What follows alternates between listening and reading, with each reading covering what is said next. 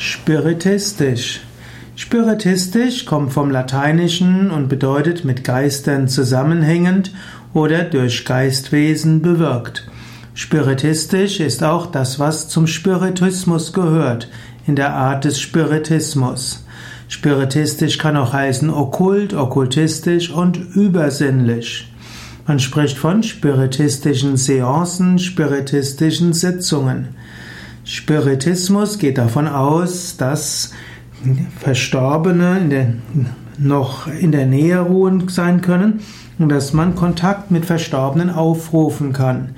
Die spiritistische Weltanschauung geht davon aus, dass manche Phänomene auf der physischen Welt erklärt werden können durch Einwirkung von Geistern.